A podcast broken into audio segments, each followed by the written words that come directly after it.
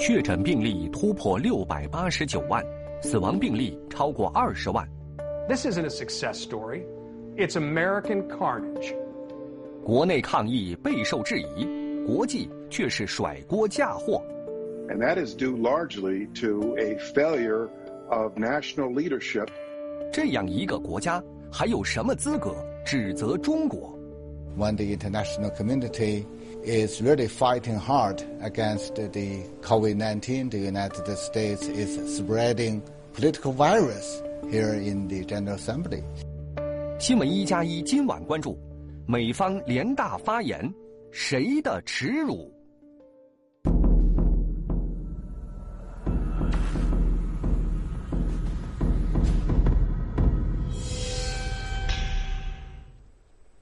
晚上好，欢迎收看正在直播的新闻一加一。我们来看最新一期《美国时代周刊》的封面上，密密麻麻的记录的是美国从两月底到九月八号每日死亡的病例数。中间醒目的这个二十万，呈现的是美国新冠肺炎死亡的病例即将突破。当时这个发刊的时候是即将突破二十万这样一个数字。而在这个封面底下这个红字上面写的是“美国式失败”。那么我们再来看，截止到今天的最新数字，到九月二十三号晚上七点半，美国累计新冠肺炎确诊病例数突破了六百九八十九万例。那么。累计死亡病例超过了二十万例，达到了二十万八百一十八例。数字本身让人震惊，但是更让人震惊的是，美国在面对这样一个严重疫情的情况下，不是去反思自己抗疫不力、去拯救生命，而是通过甩锅中国来转移视线。那么这一幕就发生在联大的舞台上。我们今天就关注这个话题。grim milestone today of 200,000 deaths to the virus. What do you want to say to the American people? Well, I think it's a shame. I think if we didn't do it properly and do it right, you'd have two and a half million deaths. If you take a look at uh, alternatives, you could have two and a half million deaths or something thereabouts. You could have a number that would be substantially more. 美国新冠死亡病例已超二十万。 昨天，白宫南草坪，美方回应其国内疫情，“耻辱”一词让人印象深刻。而在国际舞台上，美方在联合国大会上一个七分钟的发言，又会让人想到一个什么样的词汇呢？九月二十二号，联合国大会，美方的发言对中国进行了毫无道理的指责，企图将本国抗疫不力的锅继续甩给中国。此时此刻。世界最需要的是团结合作，而不是对抗；是相互信任，而不是传播政治病毒。中国坚决拒绝对中国的无理指责，这些指责毫无根据，完全站不住脚。本届联大一般性辩论仍同往年一样，在纽约联合国大厦四层大会议厅召开。不过，现场只有戴着口罩的各国常驻联合国代表，并相互保持距离。今年恰逢联合国成立七十五周年，尽管各国领导人无法前往现场，但他们提前录好的视频发言内容备受关注。九月二十二号上午，中国常驻联合国代表张军大使。举行国际媒体记者会，就美方当日上午在第七十五届联大一般性辩论中对中国进行的无理指责，再次予以批驳。U.S. noise is incompatible with the general atmosphere of the General Assembly. When the international community is really fighting hard against the COVID-19, the United States is spreading political virus here in the General Assembly. 此外，今天的外交部例行记者会，外交部发言人就美方涉华讲话也再次予以回应。中国应对疫情的表现，全世界看得很清楚，人民自有公论。美国反复就疫情问题对中国进行无端指责，目的是企图把本国应对疫情不利的责任甩锅他人，这完全是徒劳的。除了疫情，在联合国大会上，美国还在环境保护方面无端指责中国。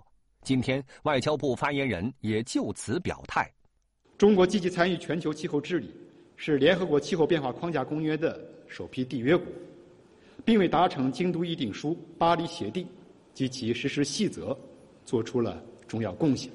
反观美国，作为全球累计排放温室气体最多的国家，美国既不批准京都议定书，又退出巴黎协定，否认自身。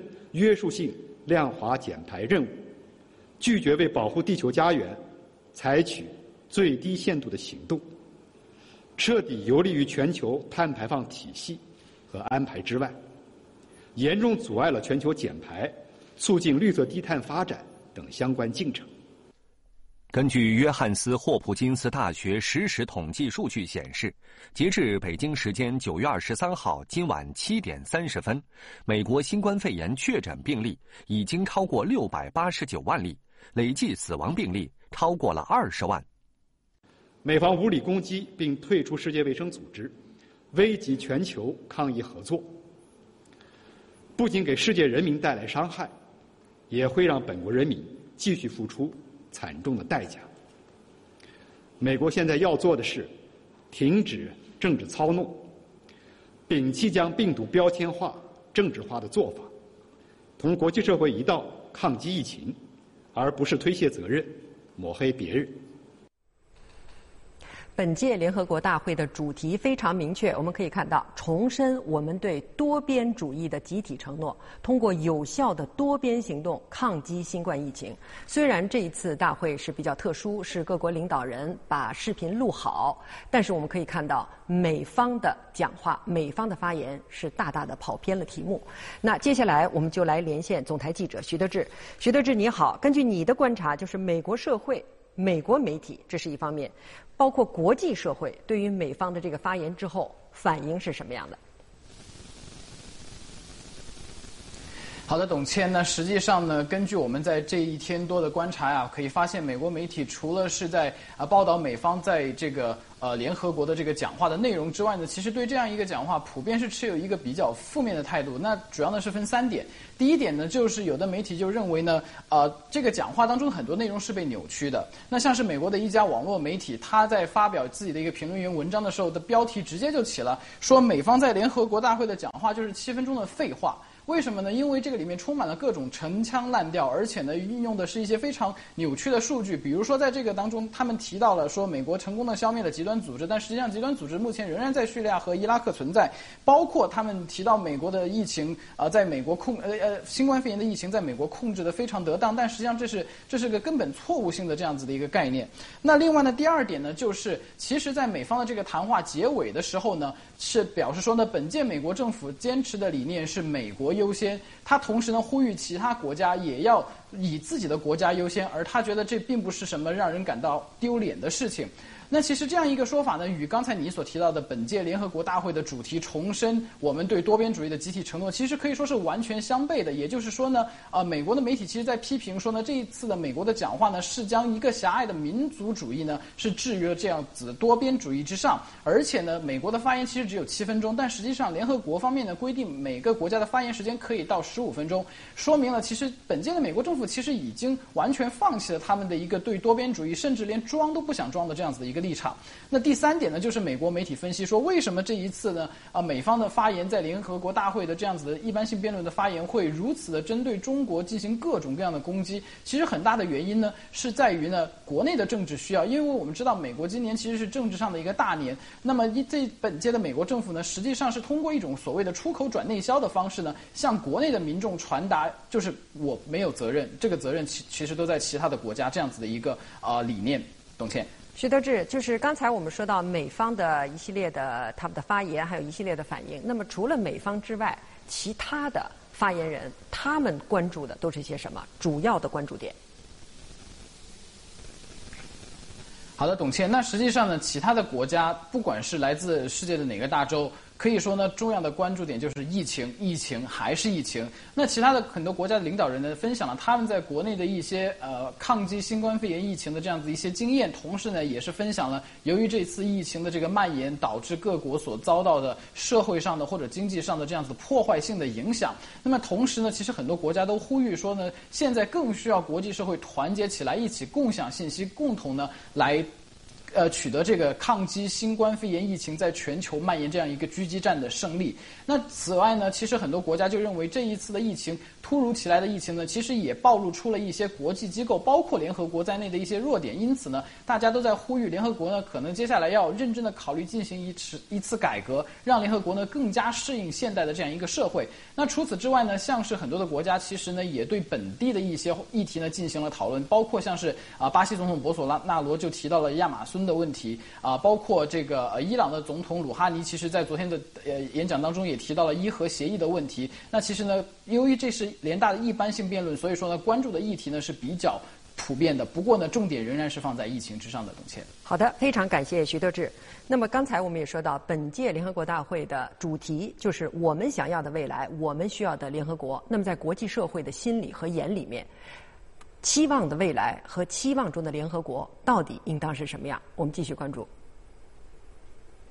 一次美式失败，这是美国《时代周刊》本月二十一号刊发的最新一期杂志的封面主题。有评论说，黑框封面，《时代周刊》上一次这么使用，还是在二十年前的九幺幺恐怖袭击之后。二十一号的这篇封面报道指出，多层面跨党派的领导力失败。对媒体、科学家和专业知识的普遍不信任，对待个性的固有文化态度，以及衡量生命的方式，这一切的后果就是可怕错误的疫情应对。The nation with the most powerful public health care apparatus has had the poorest public health care response, and that is due largely to a failure of national leadership from the beginning to tell the American people. the truth about the dangers that we face. 自今年一月下旬报告首例新冠确诊病例以来，对于疫情应对的失败，美国政府的确需要先找找自己的问题。When you have 15 people with this whole world coming into the United States, and the 15 people are either better or close to being better, that's pretty good. Yeah, what we're seeing now, you know, I would say between 100 and 200,000 cases, but I don't want to be held to that Because it's, it's, it's uh, excuse me, death. Anybody that needs a test, that's the important thing. And the tests are all perfect. Hear of anybody getting it easily the way people in other countries are doing it, we're not set up for that. 确诊病例从一到一百万，美国只用了不到一百天。今年五月前后，更是创下了三十六天内增加五万死亡病例的高峰。America still suffered 16,214 murders in 2018, every one a tragedy. We've lost more than 12 times that many Americans to coronavirus in less than seven months. This isn't a success story. It's American carnage. It's 200,000 tragedies. And it didn't need to be this way. 国内的防疫备受质疑，国际上，美国政府的言行也和联合国倡导的多边主义背道而驰。 当地时间二十二号，联合国大会第七十五届会议一般性辩论，全球合作支持多边主义仍是大多数领导人发言的主题。Rarely has the whole of humanity faced such an imminent and common threat. Today, we must leave our differences and disagreements aside. Today, we must renew our collective commitment to multilateralism. Today, we must combine our efforts to address this global problem, and we must make sure that no one is left behind. 俄罗斯外长拉夫罗夫指出，近期因一些国家介入他国内政、单方面实施制裁，已经导致国际社会上不和谐的情况加剧。Мир устал от разъединительных линий, Деления государств на своих и чужих. Мир требует наращивания всесторонней взаимопомощи и сотрудничества. Иными словами, Цели, сформулированные 75 лет назад при создании ООН, становятся все более актуальны. Тем важнее нам сегодня подтвердить приверженность уставу организации и общепризнанным нормам международного права, акцентировать безальтернативность подлинной многосторонности и активизации усилий по коллективному поиску решений глобальных проблем при центральной координирующей роли ООН. 在这次特殊的联大一般性辩论中，多国领导人针对美国在反恐、人权等领域的双重标准，以及对多边合作的破坏方面表达了意见。Nous ne transigerons pas pour autant sur l'activation d'un mécanisme que les États-Unis, de leur propre chef, en sortant de l'accord, ne sont pas en situation d'activer. Ce serait porter atteinte à l'unité du Conseil de sécurité, à l'intégrité de ses décisions, et ce serait prendre le risque d'aggraver encore les tensions dans la région. 在这个世界上，大国到底应当有着怎样的大国担当？接下来，我们来连线外交学院的高飞副院长。高院长，首先我们还是要看这个美国在这一次联大发言上，那么他能够如此的离题，您怎么看？ 呃，我觉得美国领导人在联大的这个发言是非常不合时宜的。今年是联大成立七十五周年，所有的国家目前都在关注疫情，都在关注多边，都在端关注集体的行动。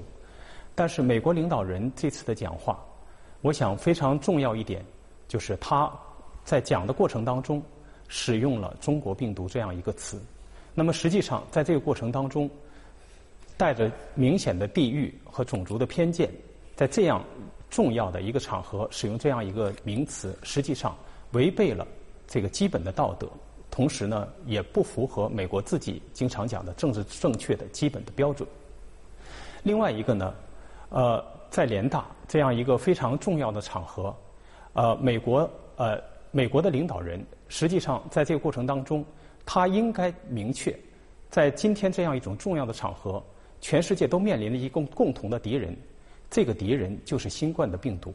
但是明显的，美国领导人在联大这种场合不断的攻击中国，显然找错了对象，开错了药方。再有呢，就是今天这样一种场合，美国的领导人带有很强的攻击性去攻击中国，我想和多边主义集体行动强调的合作是完全背道而驰的。嗯，所以呢，我觉得非常不合时宜。高院长有分析指出说，美方这样做可能一方面，这个刚才说各种各样的不妥，可能更重要的一方面，他是在为自己的大选在做事情，而的确是不适合在这样的一个舞台上去发生。您怎么看？呃，现在呢，离美国的大选只剩一个多月的时间了。呃，美国的总统在整个的这选举的过程当中，整个美国政治现在都在关注大选这样一个事情。所以呢，我们可以看，在联大利用联大这样一种场合，出口转内销自己的一些观点，赢得自己的选民，是很重要的一个他的这种选择。呃，我我自己也看了一下，美国在过去的一段时间，实际上美国领导人在联大这种场合采取攻击中国的这种方式，来给自己政治加分，主要的原因是自己在国内政治上，实际上国内政治经济。各个方面乏善可陈。如果看一下美国的经济，那么最近一段时间我们可以看到美国股市的激烈的动荡。如果再看一下美国的社会，实际上由种族问题所引起的这个政治动荡，实际还在持续。那么其他的领域，实际上各种各样的问题也依然存在。所以呢，没有其他的更好的选择，在外交上发挥作用，实际上。争取给自己加分，这是现实当中，我想他采取这种方式的主要原因。嗯，关院长，你看很有意思的一个现象，就今年呃美方的发言是七分钟，如果对比去年三十七分钟的话，仅仅是一个零头，而且这一次大会发言给的是十五分钟，他用了不到一半，怎么看这种现象？刚才我们的记者也分析了，您的分析是什么？一般来讲来讲，在联合国大会上。各国的领导人发言基本的原则是十五分钟，但是联合国大会实际上它是一种，特别是我们像像古特雷斯，他我们管他叫秘书长，实际上呢，真正的主人是会员国，所以一般的会员国的领导人到联合国大会这样一种场合讲话，时间长一点是可以的，但是呢，我们如果看一下过去几年，特朗普在联合国。场合当中讲的话一般是比较长的，主要是强调自己的政治理念，单边主义，美国优先，美国第一。但是今年的情况呢很特殊，今年呢一个是整个联合国大会的这种氛围都是在强调多边合作、多边主义、集体行动，和他的这种理念是完全不同的。另外一个呢，我是觉得在过去一直在强调的他国内的这些亮点，在今年亮点非常少，所以正是因为这样一个原因，我想他整个的这个发言显得时间特别短。嗯，还有一个问题就是，跟美国，我们姑且不说美国的这些盟友，其实，在过去的一段时间，跟美国不错的一些国家，那么在一段时间以来，跟美国关系，有人讲说这些国家都说不出话来。您怎么看这些最近一段时间出现的这种现象？实际上呢，如果我们看一下今天在联合国这样一个场合。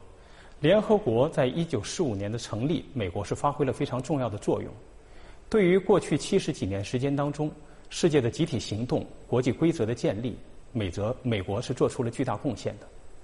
而且在维护世界秩序的过程当中，美国对于自己盟友的依靠，对于战后同盟体系的依靠，实际上一直是美国保持世界优势的一个重要原因。但是，最近几年，我们可以看到，美国一直在强调单边主义，强调美国优先、美国第一。它由过去的国际秩序的创立者和维护者，变成了国际秩序的破坏者。这种情况不仅伤害了世界很多国家，更伤害了自己的盟友。所以从这方面来看，我们也可以看到，美国在和自己的盟友，特别是欧洲盟友，渐行渐远。还有啊，就这一次，当我们关注美方的讲话的时候，我们也看到习主席的讲话里面，他提到了一个时代之问。那么，他的他提出了这样的一个问题，就是当百年变局叠加新冠肺炎疫情的时候，各国站在新的十字路口，面对新形势、新条件，必须要严肃思考这样的一个问题：联合国怎么发挥作用？您用非常简短的语言，我您怎么看这个时代之问？我觉得。在今天，世界面临着百年未有之大变局，联和联合国成立的时候一样，今天也面临着联合国如何改革、提升效率。呃，我自己的理解呢，就是习主席在联合国纪念峰会上讲了四条，这四条呢，如果概括起来，两个方面，一个方面是要提高、进一步的提高联合国的合法性，同时呢，另外一方面聚焦行动，我们不断的改进联合国，让它更有效率。一个是。